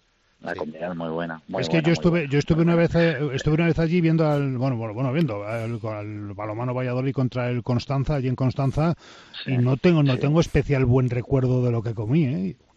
Malas, ahí supongo, supongo que pillarías, eh, tuviste, tuviste una mala experiencia, pero sí. aquí la cocina, aquí las, lo que es el, lo, la, la, lo que es la infraestructura, los restaurantes, los taxis, la, ah, la gente está muy preparada de verdad creo que tenemos una imagen equivocada. Yo, tú me hablas sí, de Constanza, que sí. o, o ya, ya, ya, no estamos hablando de una capital europea, estamos hablando de, de, de, de, de ciudades o de, pero, pero aquí la gente está muy preparada, todo el mundo habla inglés, eh, es sorprendente montarte en cualquier taxi, cualquier taxi te habla en inglés, cualquier camarero, cualquier persona que trabaja en la hostelería habla un inglés perfecto, o sea, eh, de verdad que, que te, te, sorprende, ¿no? Entonces, no, aquí se come bien, ¿eh? Yo, yo, yo pues, tenemos ya localizados unos cuantos locales, si venís para Bucarest ya os digo yo que os llevaré a, a buenos sitios. Te avisaremos, te avisaremos, porque además todavía te quedan, creo recordar, dos temporadas más de contrato, ¿no, Carlos?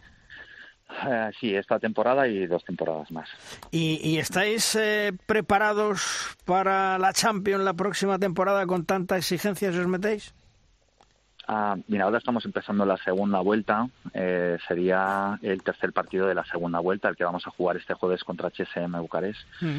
Y el inicio, digamos, de esta segunda vuelta, igual que fue el inicio de la liga, es, es muy duro, es durísimo. De los partidos que estamos teniendo ahora son entre rivales directos. HSM, la semana pasada, este sábado, fue contra Guzao. La semana siguiente jugamos contra Chisnadie. Uh, son, son los partidos, digamos, eh, ante los rivales que, que, tenemos justo, pues que estamos peleando por todo, ¿no? Entonces, eh, bueno, mm, yo lo de la Champions lo veo todavía lejos. El objetivo a principio de temporada era quedar entre los cinco primeros y clasificar para la, para la IHF, ¿no? Mm. o sea, digamos, clasificar para una competición europea. Ese es el objetivo. Sí. Y es un objetivo ambicioso.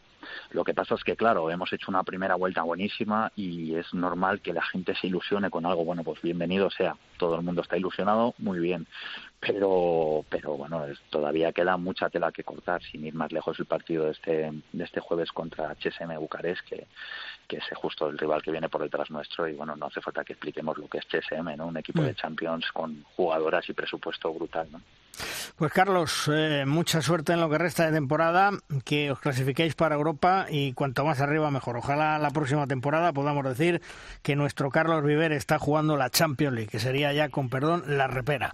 Carlos, gracias por atendernos como siempre. Un fuerte abrazo, cuídate. Un, una ilusión muy grande hablar con vosotros. Cuidaros mucho. Un abrazo. Hasta luego. Hasta luego. Un abrazo. Hasta luego.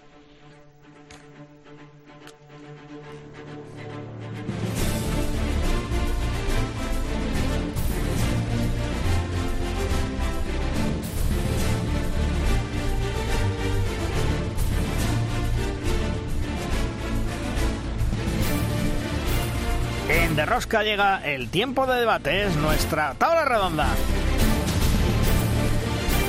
Una tabla redonda que contamos hoy con dos grandes amigos, con Javi Izu, compañero de Radio Nacional de España en Pamplona. Hola Javi, ¿qué tal? Muy buenas. ¿Qué tal? Buenos días, familia. Y también Ángel Cárceles, la voz del balonmano femenino en televisión española. Hola Ángel.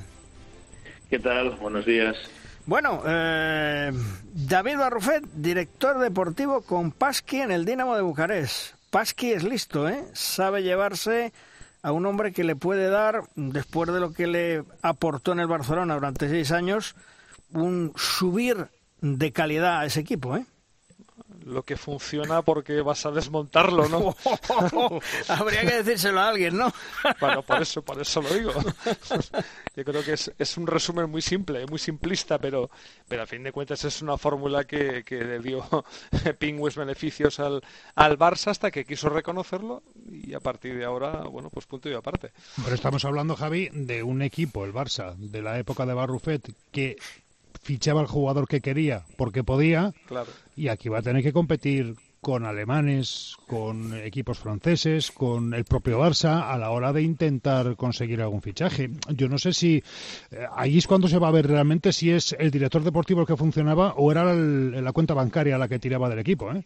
Pero el interés de un, de un director deportivo, donde lo, donde lo pones, el listón, ¿no? En, en su capacidad y poder adquisitivo para fichar o en su listeza para, para ver jugadores. Es- Esa sería la otra pregunta, ¿no? Te la podría devolver. Yo, yo sí, sí, sí, no, no, sí. Y yo, yo espera que estamos jugando una de tenis y ahora te, hago la pregunta, ahora te hago yo la pregunta de vuelta. Si eres un equipo con un poder adquisitivo casi ilimitado, eh, ¿qué falta te hace saber de jugadores? Eh, Ángel, eso va para ti.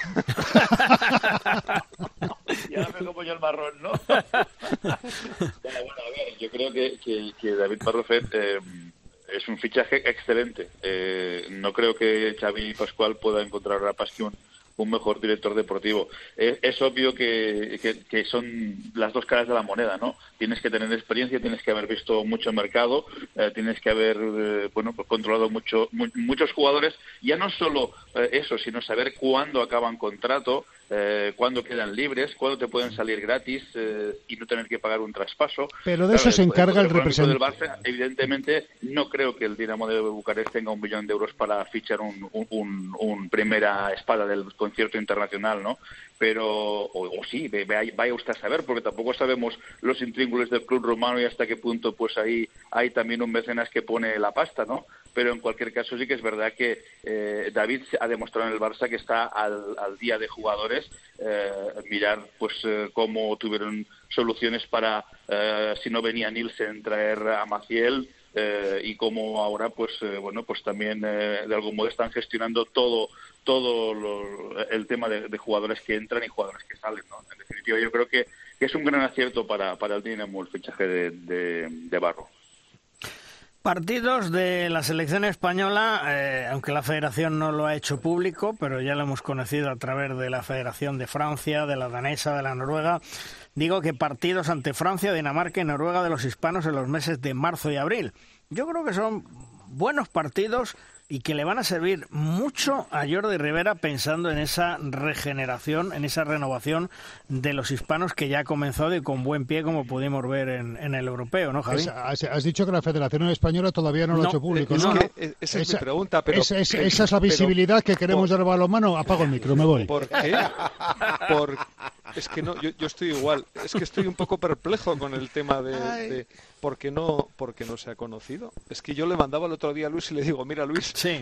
partido en el Acor Francia-España. ¿Tú has, tú has oído algo? Y- Sí, y yo con no. cartelería y todo francesa, yo, ¿eh? Yo tampoco, digo, vale, Sí. pues es que efectivamente la visibilidad es que me da rabia decir esto, porque parece que estamos tirando piedras al tejado del gabinete de comunicación de la Federación y no va por ahí. Ya. Eh, eh, no, no, no quiero que se entienda por ahí, sino que no, no, no me explico por qué no hay más eh, si lo que queremos es ayer le, le leíamos a Paco Blázquez en una entrevista eh, que publicaba Marca ¿no? Sí, ¿Lo sí. Que ahora hablaremos, un- hab- no- no- hab- ahora hab- hablaremos un poco de ella, sí. Habla- hablaba de la, de la visibilidad Eh, Sí. estos son estos son cosas también de visibilidad ¿no? o sea Sí. yo yo ahí le diría a Paco est- est- esto que se sabe hace más de una semana vía la Federación Francesa tendríamos que haberlo sabido ya mucho antes o, o, o por lo menos O a la haberlo ¿no? comunicado o a la par sí, o lo que sí, sea ¿no? digo eh vamos Sí, no sé- Mira, yo mientras haya entre Herrera, mientras, mientras lo sepa Jordi Rivera, voy ya me conformo. Sí, hombre, Jordi seguro que lo sabe. y además, abierta, ¿no? eh, Porque- claro. Sí, sí, Ángel, dime. Digo que, digo que había una ventana abierta porque el hecho de, de la buena clasificación en el campeonato de, de Europa, porque se supo ya que eh, no tenías que hacer eh, la fase de clasificación para el Mundial y para el playoff, eh, claro, Jordi Rivera quería aprovecharla para, para poner partidos, ¿no? Y estos que han surgido son, son muy apetecibles, ¿no? Y, y evidentemente, pues claro que te hubiera gustado en tenerte por, por el conducto oficial, eso está claro, no, no, no discrepo en absoluto para nada de lo que estáis poniendo sobre la mesa, ¿no? Eh, y en relación a lo que preguntabais de si, eh, Luis, de si es una buena oportunidad para que, Hmm. para que Jordi ponga a- a- o pueda ver a futuros hispanos, yo creo que sí, que es inmejorable la ocasión. Y si te miras la clasificación de la Liga Sobal y ves que hay jugadores, pues eh, como el extremo derecho de, de Ademar, eh, Gonzalo Pérez Arce, de 23 años, que es el máximo jugador de la Liga con 115 señor. goles, pues es una buena oportunidad para ver si puede estar a ese nivel de, de hispanos como ha estado Cauli en este europeo, ¿no? Sí. O Paul Valera, el lateral izquierdo de, del Granollers, que también está ahí con Chema Márquez compartiendo puesto y, y- que, bueno, pues puede ser la alternativa a Cañellas y Antonio García en esa posición. Por tanto, yo creo que si, que si Jordi Rivera eh, en ese sentido quiere probar, es una ocasión inmejorable porque ¿qué te está jugando más- más allá del prestigio de poderle ganar a Francia en casa, ¿no? Es decir, eh, ¿cuándo vas a probar este tipo de jugadores en este tipo de compromisos con ese grado de exigencia, ¿no? Para mí es una ocasión inmejorable. Por cierto, ahora que hablamos de jugadores de la Liga Sobal, me cuentan mis pajaritos que la agencia tributaria ha pedido seguimiento ya a algunos clubes respecto a determinados jugadores no residentes y en relación a la retención de su nómina que se debería realizar. Atentos y ojo, aviso a navegantes. Es decir, que están jugando con licencia de la Liga Española, pero que tienen su domicilio fiscal en otro país, ¿no? Pudiera ser. Insisto, la agencia tributaria ya ha pedido seguimiento a algunos clubes respecto a determinados jugadores no residentes, insisto, no residentes en relación a la retención de su nómina que se debería realizar. Cuidado con este tema. ¿Y, y qué tipo de clubes están afectados? ¿Los grandes, los pequeños? Pues yo creo que el tutum revolutum. Hombre, me imagino que los grandes que son más listos porque yo insisto en lo que he comentado alguna vez. Desgraciadamente y presuntamente sigue habiendo contratos B. Ya. ¿eh? Es Pero decir, eso es porque hay, hay muchísimos jugadores que. Pero eso le en- puede afectar a los grandes y a los pequeños. O sea, Claro, Hombre, porque y de hecho liga- estoy seguro que afecta más a pequeños que a grandes. Y- y- Claro, es que la liga no tiene estatus profesional. Sí, sí, pero explícaselo a la agencia tributaria. No, no, la agencia tributaria lo que querrá ver hay, si hay una correcta correlación entre aportaciones del club a la seguridad social y la nómina del jugador. Si el jugador tiene domicilio fiscal en otro sitio y cobra a través de una cuenta bancaria mm, radicada en el extranjero, yo ya no sé cómo funciona. A mí es que lo de los números se me, se me escapa, pero no sé, no, no, no veía yo al balonmano como un elemento de interés para la agencia tributaria, dado que la mayor parte de los jugadores están cobrando poco más que un asalariado normal, ¿eh? Bueno, pero por eso preguntaba si eran grandes o pequeños. ¿no? Sí, pero, pero insisto, en muchos clubes, o en algunos clubes, no quiero generalizar, insisto, presuntamente hay A y B. Desgraciadamente sigue habiendo. A lo mejor en algún caso es un poquito de A y el resto es de B. Entonces, Pero, pero entonces el problema lo tenemos no en que el jugador cobre en B, es en cómo el club genera el B. claro, claro, pudiera ser. Por eso te digo que Bueno, y, que me imagino también, Luis, que, que todo eso se debe eh, explicitar cuando firmas el contrato, ¿no? A través de tu representante. Claro, y- claro. Y, y- y- es decir, que, que todas esas cláusulas famosas que hay en los contratos deben, deben de algún modo exponer ese, ese tipo de, de situaciones, ¿no? Sí, De todas maneras, te vuelvo a decir una cosa. Yo ahí, en este momento de lo que estás diciendo, Luis, yo lo desconozco, pero lo que sí te puedo decir es que en líneas generales y desde hace unos años al mundo del deporte le encagó el diente eh, la agencia tributaria y la seguridad social y en algunos eh, casos y en clubes eh, de deportes minoritarios se han llevado un buen varapalo porque no se estaban haciendo las cosas absolutamente nada de bien. No, no, pero Nada estamos bien. hablando, estamos hablando, Chema, de que ha habido una época, creo que afortunadamente, al menos aquí en Castilla y León, eh, eso ya, ya pasó a la historia. Estamos hablando de que había una época en la cual los monitores deportivos escolares que cobraban 75 euros tenían que tributar a Hacienda por esos 75 euros. ¿eh? Sí, sí, sí. Y el colegio en cuestión tenía que hacer también su declaración de, de aportación a la seguridad social y, y claro, ¿qué, de- qué nos pasó? Pues que nos encontramos sin equipos escolares porque no había monitores porque no les salía a cuenta entrenar a chavales. Bueno, eh, Y de- por eso se están convirtiendo y se han convertido en los últimos años, en la mayor parte Hmm. de muchísimos deportes, en empresas, no ya en el club o en el colegio tal, que, que, que estaba el cura o el hermano no sé qué, sino que al final eh, todo eso se está convirtiendo en empresas que son las que están gestionando No, ese o- deporte base. O monitores que han terminado cobrando en vales de compra de tiendas de artículos deportivos para poder comprarse un chándal, unas zapatillas, qué sé yo. Sí, no, que yo no me refería tanto a los a, a- a ese a ese deporte base, sino como a, a clubes de, de, bueno, pues de determinados eh, deportes que bueno pues no estaban haciendo las eh, cosas bien y le- se han llevado un, un buen palo. La evolución de todo esto siempre es empresarial. Y, y, a- a- no sé, os voy a poner un ejemplo muy muy tonto, ¿no? Yo cuando yo jugaba hace cuarenta y pico años en Una no ponía ni un ni media peseta por por jugar. Todo No, se me uy. Eh, hoy en día eh, cualquier eh, niño que, que jue- juega en una base de un equipo como Anaitasuna que lo he citado tiene que hacer una, una aportación para poder estar ahí. Porque hay unos gastos. y muy importante. Y porque hay unos gastos que, que yo entiendo yo que habrá que sufragar y el club a lo mejor no tiene ese músculo que, que pueda que se le pueda requerir para hacer cargo de eso y de un equipo de élite, por decirte algo, ¿no?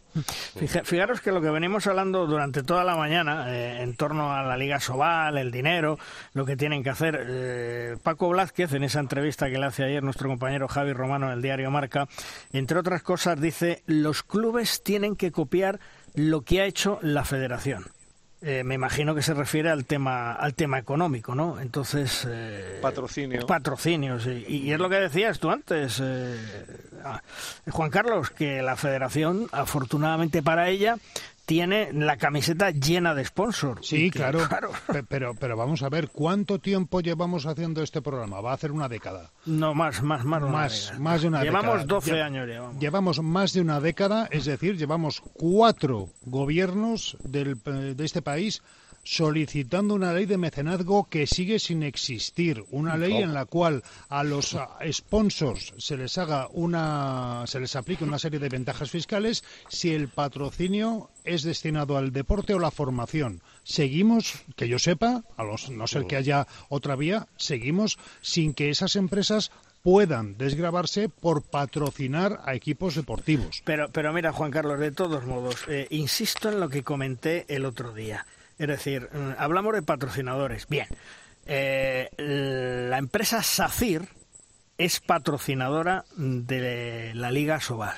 Sí. Bien, ¿a quién o en qué cabeza cabe que estén los sesudos dirigentes de la Liga Sobal pensando presuntamente cargarse a SACIR para buscar otro, pano- otro patrocinador? Primero, si te lo cargas es porque tienes otro ya en cartera, cosa que no tienen. Y segundo, si mm, tienes otro gran patrocinador, mantén este, que te está dando 200.000 euros al año. Pero ¿tú crees que SACIR realmente adquiere volumen de negocio por ser sponsor de la Liga Sobal o simplemente le está haciendo un favorcillo a alguien? ¿O SACIR ha entrado en la Liga Sobal porque Paco Blázquez y alguien más le han pedido por favor que entre? Claro, porque si me dijeras, bueno, es que a partir de ahora vamos a hacer una gran ciudad del balonmano en Majadahonda y vas a hacer tú los pabellones. Bueno, lo entendería, Sí. lo entendería. Sí. Pero ¿qué rédito saca SACIR de patrocinar a la Liga Sobal? Y ahora que no me venga nadie a decir que es panto sponsors. Bueno, espérate que te voy a contar una de traca. Me dicen mis pajaritos bien, pajarito. Que los clubes de Asobal empiezan a cuestionar al nuevo director general de Asobal, don Ya. Miguel Ángel Martín, por las sí sí ya No por, telediario. por las medidas que quiere tomar, como por ejemplo que ha enviado una carta a los clubes pidiendo contactos para poder hablar con las peñas y que éstas interactúen. Yo creo que está claro que este buen hombre no tiene ni idea del mundo del balonmano. Interactúen Quiero hablar, espérate que yo- esa es mi pregunta. Perdóname que me he Me- quedado... me- me he perdido. Que estoy atontado generalmente, pero hoy me acabas de dejar más. O sea, como que va a hablar con las peñas, con qué peñas, para que interactúen, eh, cómo y con quién. Eh, ¿Para eh, para que tuiteen más. Eh, o- les ha pedido, a- bueno, ha enviado a los clubes una carta pidiendo los contactos para poder hablar con las peñas de los equipos y que éstas interactúen. Pero, pero, ¿para poner más tweets? O... Pues, Es que o- te lo juro que no. Que o no para que cuando vayan a los pabellones pues hagan charanga y yo qué Ah, sé. ah, ah, Supongo que ah, será Sí, por ahí, bailamos- y bailamos los pajaritos ahí entre Vale. ¿no? Pero Vale, vamos a ver que pero- eso, que eso en la Liga Femenina ya lo hacen en Asangriña y en Rocasa y no hace falta interactuar ni que escriba la federación. Luis, Luis, ¿me permites un apunte? Aquí en Logroño tenemos a, a nuestro amigo el del bombo, ¿eh? O sea Sí. que...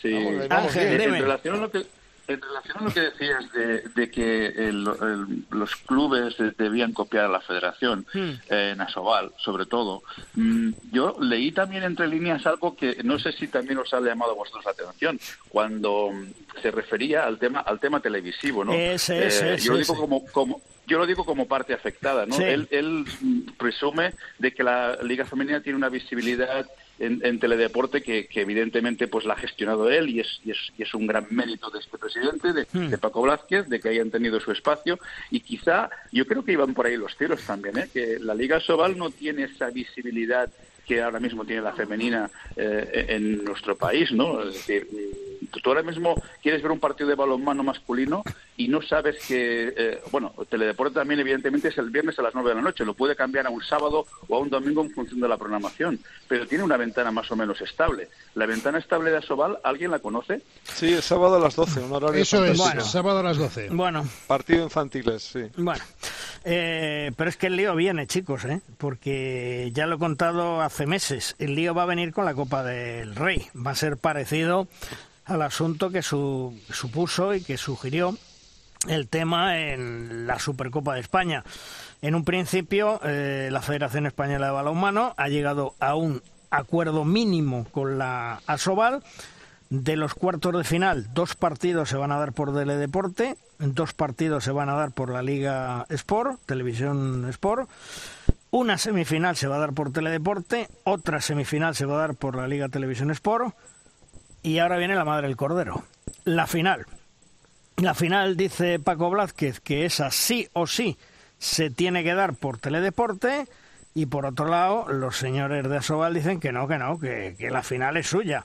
Es decir, eh, las declaraciones que hace Paco Blázquez a Javier Romano respecto a este tema, él dice lo siguiente, que en su día el renovó con Asobal, siempre he sido fiel a lo que he firmado y me comprometo, tengo muy claro lo que se habló y se firmó. Lógicamente no iba a organizar una Supercopa de España sin tener los derechos de retransmisión, que además aquí en este programa leímos el contrato y vimos clarísimamente lo que habían firmado los de Asobal. Yo no sé si mm, mirándolo o no mirándolo qué, pero se la habían puesto a huevo a Paco Blázquez.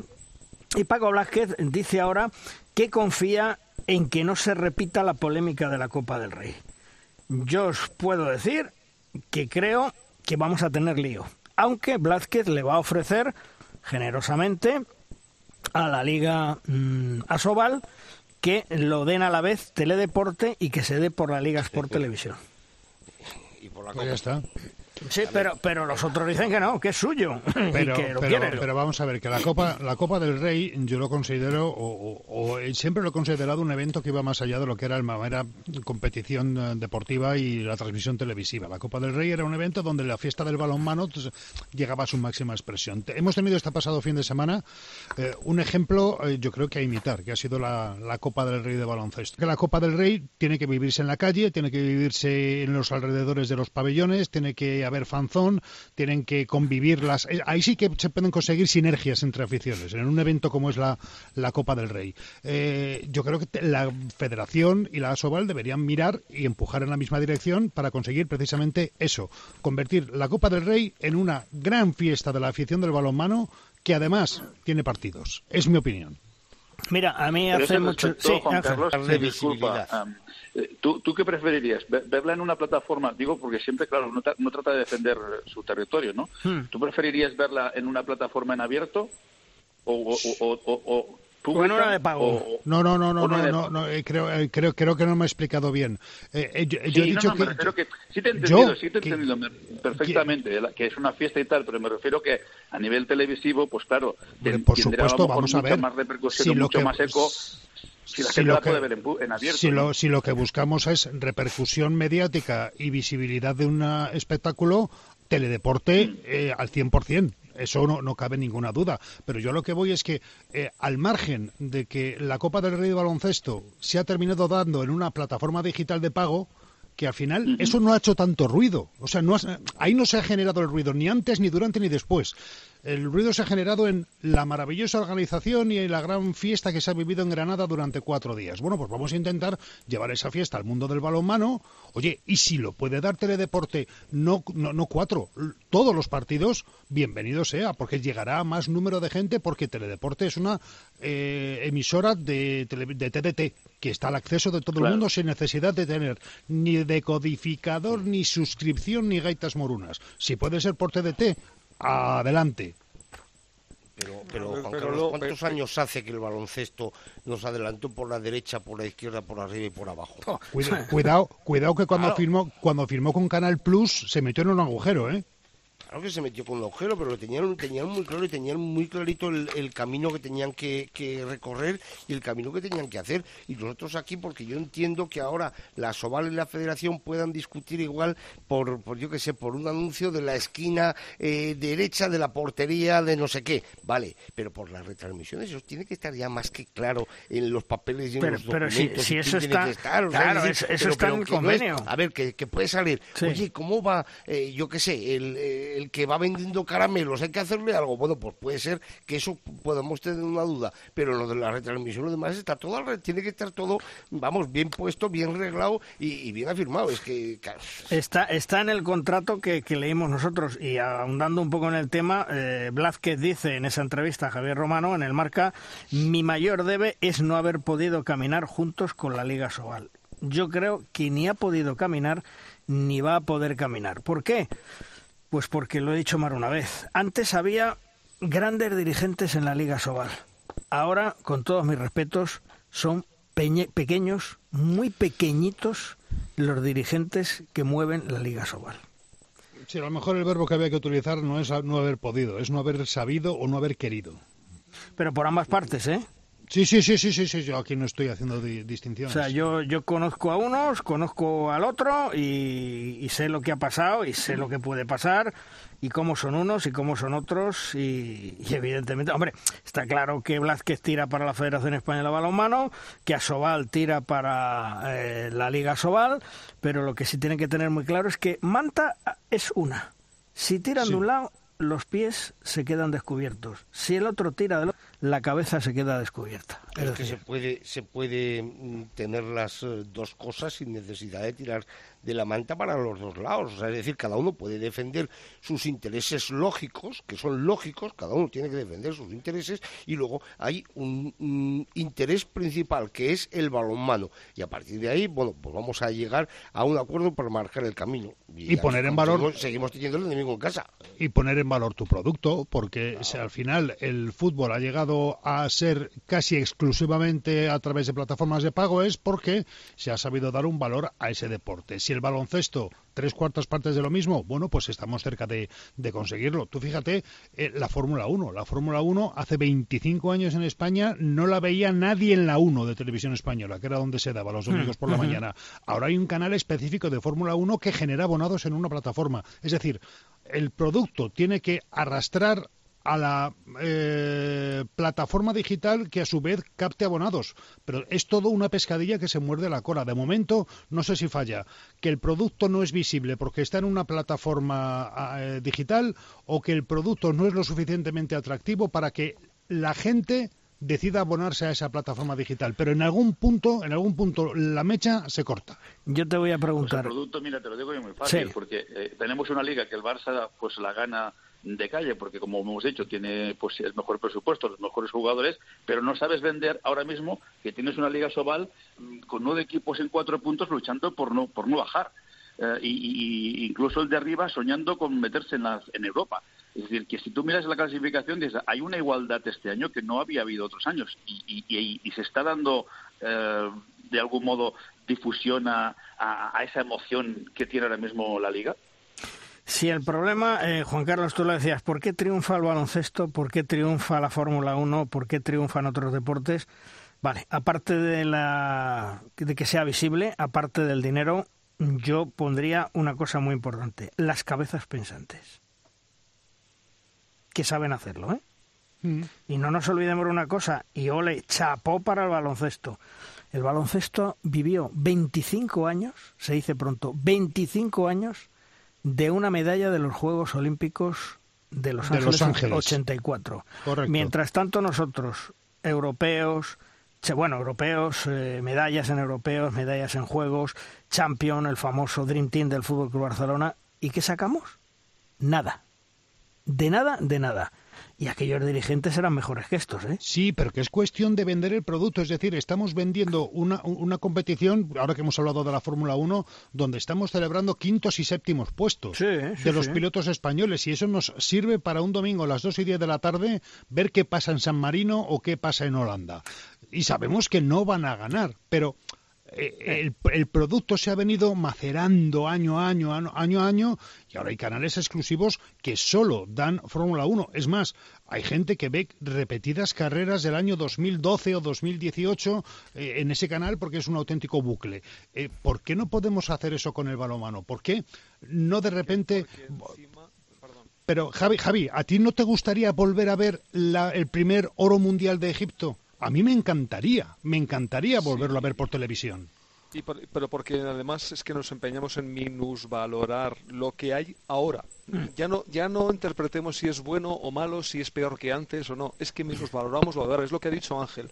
Hay partidos ahora mismo que siguen teniendo un grandísimo atractivo. Yo vi este fin de semana, por ejemplo, el, el Anaita Granollers. Gran partido, parece, ¿eh? Parece un partido estupendísimo Sí. para, para, para ver. Eh, lo vi por la plataforma digital, además, porque Mm, coincidía sí. que no estaba en Pamplona. Mm. Y, y, pues ya está. Vamos a valorar lo que tenemos. Si es que no valoramos ni lo que tenemos. Es que ese es nuestro gran problema. Claro, no valoramos claro que ni lo no. tenemos. Vamos a ni ver, que aquí- vendemos nada. Y los que vendemos somos siempre los mismos. Si es que es- estamos con la misma discusión todos los días. Pero que es que el europeo de Hungría, el europeo de Hungría para el balonmano español acaba cuando le dan a España la medalla de plata. Ahí acaba. No hay rédito después. No hay un seguimiento de la medalla, de los jugadores. Es decir, ¿qué están haciendo ahora los jugadores que, que han conseguido la medalla de plata en Budapest? No lo sabemos. ¿Por qué? Sí, Porque los campeones... su salida a otras ligas europeas. Vale, pues, pues eh, ¿Quién pero, no, pero- quién no está? pero, pero es que, insisto, que ese campeonato de Europa tiene que durar mes y medio, dos meses, a base de machacar, de entrevistas, de sacar la medalla a la calle, de llevarla a centros, de, de exponerla. No lo sé, algo, algo, pero es que los campeonatos, los oros europeos, las platas europeas, los bronces eh, olímpicos, los campeonatos del mundo acaban en el aeropuerto cuando llega la selección y se hace la rueda de prensa en la T5 o en la T4. Ahí T4, acaban. T4, Ahí acaban. Sí, pero Juan Carlos, llevamos así desde el 18, ¿eh? Claro O sea, que llevamos así desde el plata, 18. pero es que, No, pero es Ángel, que hubo llevamos- dos bandejas doradas en el 18 y en el 20. ¿eh? Lleva- llevamos así desde que se supo que Iñaki Urdangarín iba a entrar en la Casa Real. Que esa tampoco la supimos ver. Aunque luego salió como salió. Sí, Sí, sí, pero en aquel momento tampoco se supo. Pero eh, según me contaron, eh, en aquel entonces fue el propio Iñaki el que dijo que no quería que se aprovechara el tema. ¿eh? Cuidadito, ¿eh? Cuidado. O sea, porque en aquel entonces creo recordar que de presidente estaba López Ricondo, Jesús López Ricondo, eh, se intentó hacer algo, y, hombre, también estaba ahí Juan de Dios Román, que no era ningún tonto, que sabía de esto más que nadie, que era el más listo de la clase. Y Sí, creo pero, pero aquella, Luis, ¿tú te acuerdas que el partido, do- el primer partido que después de saberse el, el compromiso entre Mm. la Infanta y Iñaki, era una Copa del Rey en Castellón? Sí, sí, sí. ¿Cuántos periodistas se acreditaron de repente el último día? Ciento y la madre. Ciento y la madre. Vale. Que allí estábamos siete, siete tíos. Sí, sí. Y, y posteriormente se jugó el Mundial de Japón, Mundial del 98, donde aparecieron medios de comunicación que en la vida habían soñado ver un partido de balonmano. ¿eh? Que es que, es que eh, después del compromiso jugaba Balonmano Valladolid, Fútbol Club Barcelona, y hubo que cambiar de pabellón, hubo que llevar el, el partido al pabellón Pisuerga porque no se cabía en Huerta del Rey de la solicitud de entradas que había para presenciar ese encuentro. Pues eso, extrapolado al balonmano global, sin meter a Urdangarín en el meollo, no lo supimos ver, no lo supimos aprovechar y no supimos mm, generar tirón. Y los pasó Bueno, igual lo con que, la- lo que dice Luis, que es, que es cuestión de, de- de marketing, de, de saberlo vender el producto, de, de tener cabezas pensantes, dirigentes eh, que, que- que sepan cómo, cómo sacar el máximo provecho, el máximo rédito de estos éxitos, ¿no? En fin, que desgraciadamente esto es lo que tenemos y esto es lo que hay y hay que convivir con ello. Javi, gracias por estar con nosotros. Un abrazo, amigo. Hasta otro día. Igualmente, hasta luego. Ángel, un fuerte abrazo, amigo. Nos escuchamos. Igualmente, esta otra.